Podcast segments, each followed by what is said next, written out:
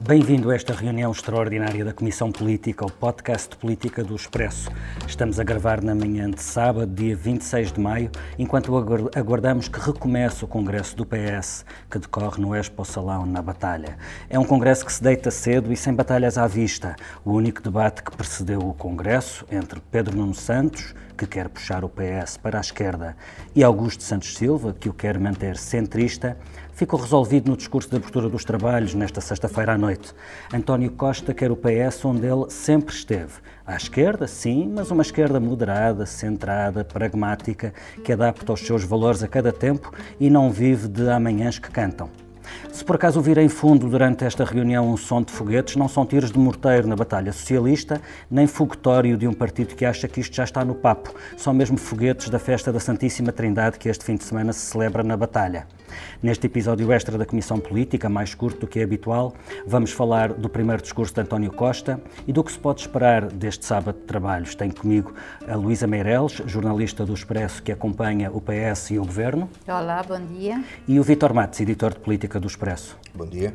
Eu sou o Felipe Santos Costa.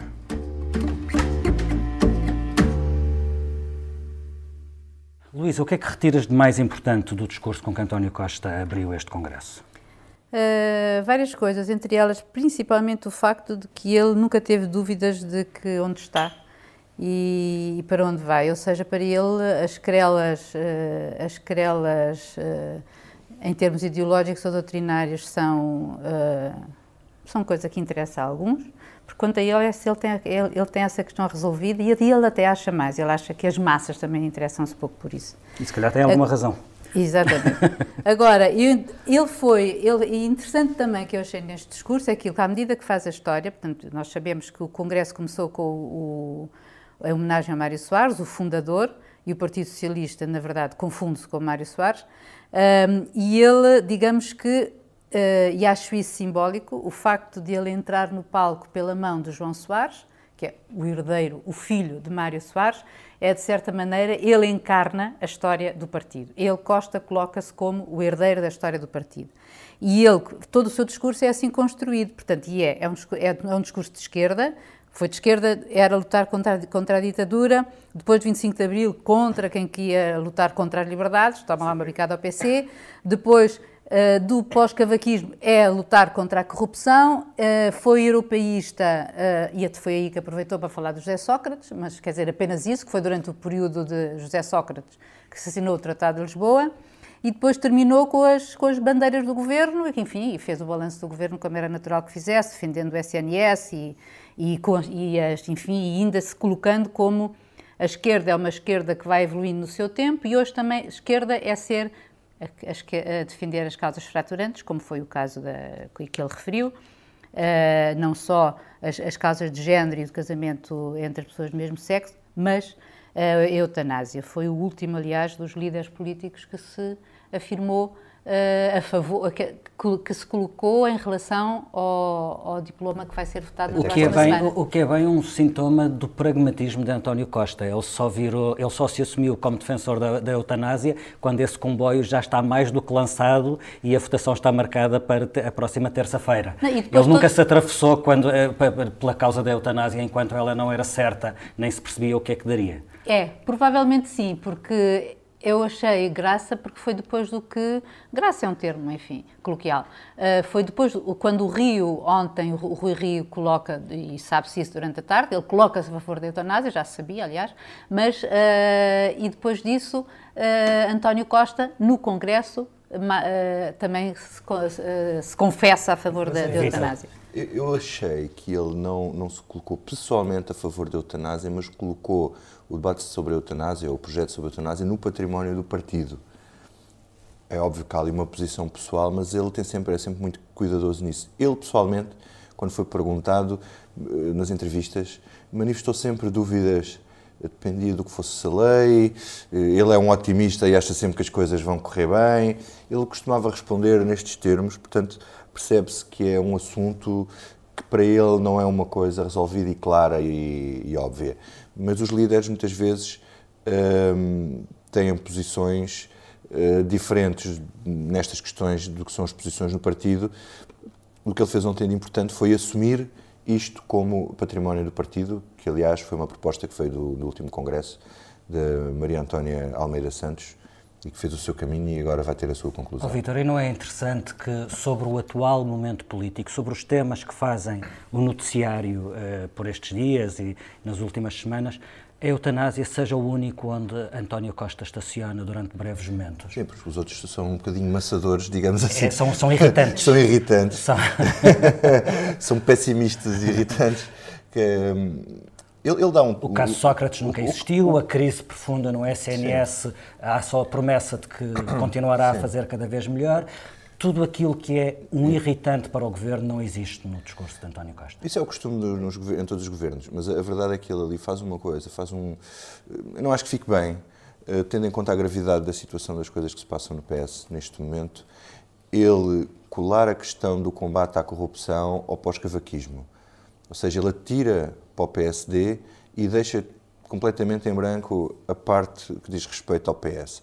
Uh, eh, uh, eh, o discurso é mais ou menos assim. E no pós-cavaquismo, uh, a nossa luta pela transparência e no combate, e a nossa inovação no combate à corrupção. Ele próprio entende que tem um património sobre isso, porque ele mudou, como Ministro da Justiça, contribuiu para a alteração de alguma legislação nesse sentido.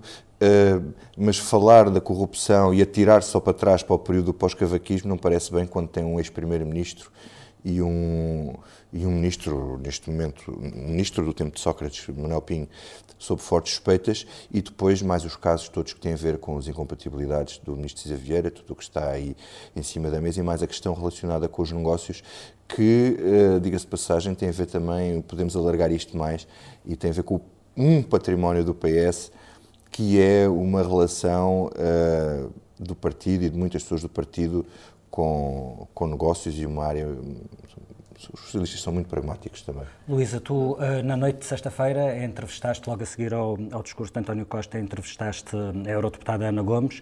Eh, falaram, por exemplo, das, das questões que envolvem Cisa Vieira. Eh, Ana Gomes, que tem sua agenda, não se deixa condicionar pelas pressões de António Costa para não falar de irritantes, conseguirá introduzir esses temas incómodos como as suspeitas sobre Pedro Cisa Vieira, uh, todo o caso Sócrates e todo o pântano em que se está a afundar o governo de Sócrates, ela conseguirá contrariar esta lei da rolha? Não sei, eu, não, eu nem, nem tão pouco sei se é isso que ela quer. Portanto, ela não quer, eh, ela não quer indício, não, ela não quer discutir o caso Sócrates, ela quer que o partido reflita e tire lições disso e crie mecanismos para evitar que eh, partidos como, porque ela também não diz que o, o, o PS foi o único Uh, e é o único partido que tem aqueles casos, é o arco da governação, como ela, aliás, explica. E eu acho que é por isso aí também que o, o, o Costa não era, eu acho que não era minimamente de esperar que o Costa falasse sobre, as, não, sobre essas questões. Eu pensei que ele fosse porque... arrumar de alguma forma a questão no discurso. Não, eu que acho, ele matasse não, o, de outra forma que matasse a questão Sócrates no discurso. Não, ele desde o princípio Tinha eu, isso é uma coisa que ocorrer, ocorrerá olha, por exemplo, hoje, que é quando falaram os deputados, mas penso que não vai, eu acho que não vai mesmo ser um, um tema, porque aquela que é a grande, ou que foi a grande impulsionadora deste debate, que é Ana Gomes, eh, ela eh, não quer colocar a questão nesses termos. Ela diz, aliás, ela, faz, ela propõe que o partido reflita e que apresente propostas aos cidadãos, portanto, em termos eleitorais, eh, para que isso, para dentro, dentro, dentro do partido, que mecanismos que evitem situações deste tipo, que indivíduos instrumentalizem o partido para o seu próprio benefício e, por outro lado, uh, dê aos cidadãos em propostas eleitorais uh, uh, sugestões e, enfim, maneiras de, combater a corrupção. Portanto, eu acho que o caso Sócrates não vai, não vai mesmo aparecer. Então, a ser é... assim, o, o, o que é que António Costa quer realmente que o PS debata? Uh, o risco o dos robôs destruírem o ser humano? Não, ele que quer é uma mesmo... frase de António Costa no discurso de ontem. É, mas eu acho que ele, eu acho que o, discurso de, de, de, de António Costa é uma coisa, é um discurso de abertura, é um discurso que, aliás, nem está escrito, portanto, é um discurso que ele vai fazendo com alguma facilidade, uh, na medida em que correu o país a falar sobre esta sua moção uh, e, portanto, um, é, para ele foi-lhe muito fácil. E nisso não teve. E eu que o acompanhei em algumas dessas, uh, eu já tinha ouvido aquilo. Mas eu acho que é engraçado, é engraçado aquela conversa dos robôs. Eu sei do que é que ele está a falar, eu consigo perceber onde é que ele quer chegar, mas aquilo pareceu-me tanto século XIX, quer dizer, que os robôs roubam os. os a, automação, a automação que vai tirar o trabalho às tecedeiras. Às tecedeiras. Mas, mas, mas quer dizer, eu, eu achei piada porque até pensei se havia possibilidade de um robô roubar o, o lugar ao secretário-geral do PS, mas talvez seja da cabeça. Bom, de certa forma, aquele está em piloto automático. Acho ele, aliás, falou as pessoas da minha geração pois que ainda têm um longo trabalho, um longa vida de trabalho à sua frente. Foi aí que se, que se me fez, fez essa ideia. Dava um bom romance. Não, mas penso que não. Acho que ele quer mesmo debater termos. Ele, ele quer colocar estes quatro desafios que ele diz como as próximas bandeiras da esquerda e do seu partido. Luísa, mas são quatro desafios tipo Miss Mundo. Toda a gente Toda concorda. A gente concorda. Ninguém pode discordar. Salvem as baleias, acabem com a guerra. Dá para fazer uma geringonça enorme do CDS ao, ao, Bloco de Esquerda. Exatamente. E o que é que já, já se sabe qualquer coisa sobre uh, a nova equipa dirigente do PS? Uh, o, o, facto mais notório é a substituição de João Galamba enquanto porta-voz do partido uh, por Maria Antónia Almeida Santos. O que é que, que sinais nos dá esta, estas alterações de equipa? Eu queria apontar esse caso e um outro caso, que é o da Mariana Vieira da Silva. Ou seja, uh, o, o, Galamba parece-me mais uh, óbvio que neste momento o papel que ele tinha, que era mais truculento, de, uh, de resposta rápida e. Malhar até, na direita. Exatamente, para usar a expressão do outro. Um, Neste momento já não é preciso, porque a sociedade já está pacificada nesse, nesse âmbito, a, a solução governativa, a geringonça já está aceita e, não, e, e já, e, já não, é, e, já, e também o PSD é outra, a oposição é outra. Portanto, eu acho que, ao mesmo tempo, eu também acho que o Galamba se tornou um bocadinho omnipresente e talvez tivesse criado alguns anticorpos. Uh, ele falava e confundia-se a sua voz, como uh, não se sabia quem estava a falar, se era o cidadão Galamba, se era o deputado Galamba ou se era o, o porta-voz do PS. Eu acho que eles, ao escolherem Maria Antónia, dão um ar mais, uh, um tom mais solene mais e reservar, para, institucional para reservar. Quando vai falar o, porta-voz é do, do PS é a voz do partido. Acho que isso tem por aí. O outro aspecto importante que eu noto, aliás, eh, eh, na nova, na, o Secretariado Nacional do PS, ao qual pela primeira vez acedem membros do governo, como tal, sempre naquela linha centrista do ou que não dá a uns nem a outros e põe e junta-os a todos, portanto nós temos equilíbrios de... os equilíbrios temos o Marcos, o Marcos Perestrelo e temos o Pedro Nuno Santos. E temos Mariana Vieira da Silva, que é o seu número 2 no governo, o seu braço direito no governo, que vai hoje apresentar a sua moção. Nós, quando falamos em possíveis sucessores, nunca nos lembramos da Mariana. Uhum. E eu acho que, de repente, pensei, a Mariana é notoriamente a pessoa que o António Costa está neste momento a promover. Uhum, do ponto acho... de vista do tirocínio, o que é que o dia de hoje nos pode, nos pode trazer? Deixa-me só acrescentar uma coisa que diz a Luísa que eu acho que faz sentido, que é Galamba sai da, da, da Comissão Permanente e prefiro Silva também. Há, há aqui uma desesquerdização uh, da cúpula do partido, parece-me. Uh, Achas que esta é uma estrutura um mais descafeinada do ponto de vista acho, da, mais, Um bocadinho, acho que é mais. Uh, no, do caso do, do Galamba é evidente que é uma maneira de mudar o tom de comunicação do partido e menos incendiária, mais tranquila, mais institucional.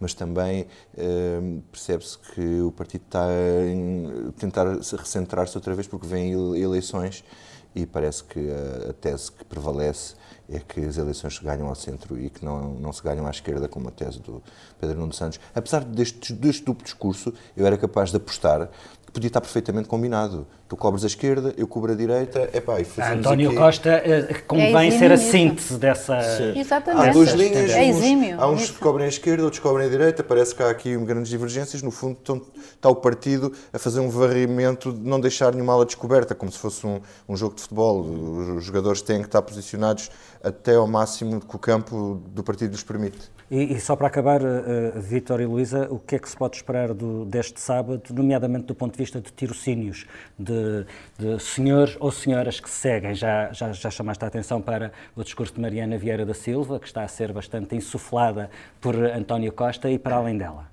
Para além dela, eu fazia, uh, e, para além daqueles institucionais, digamos assim, Ferro Rodrigues, César, Manela Alegre, etc., se o podemos colocar nessa prateleira, uh, vão então surgir os deputados, os militantes, uh, deputados não militantes, aqueles que, enfim, apresentarão as suas, as, suas, as suas questões e aí Assis vai falar, Ana Gomes vai falar, Pedro Nuno vai falar, João Galamba vai falar, portanto, nós vamos ter aqui uh, um leque uh, variado.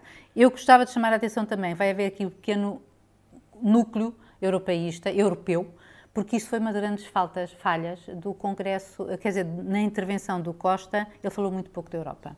E, portanto, agora, provavelmente porque vamos ter aqui o presidente do Partido Socialista Europeu, o Stanishev, vamos ter o Zorrinho a falar, claro, que é o, o, o chefe da delegação do Partido Socialista na Europa, na, no Parlamento Europeu, e ainda havemos de ter uh, o, o líder dos sociais-democratas eh, na Vitor.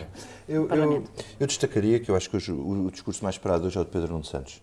Portanto, é o homem de quem se espera que esteja a preparar o futuro e eh, vamos ver se ele nos dá uma intervenção satisfatória e condizente com as expectativas que ele tem criado ou se vai fazer um, uma intervenção mais moderada e mais descafeinada, como tu estavas a dizer, uh, para não levantar grandes ondas. E de, apostava, vai, e de como vai reagir o Congresso. O Congresso. Eu acho que ele vai fazer uma declaração forte e eu acho que ele vai ser bem recebido pelo Congresso, mas Cá, estar estaremos depois para comentar esse e outros discursos. Este episódio teve a edição multimédia do João Santos Duarte, a ilustração é do Tiago Pereira Santos. Até à próxima.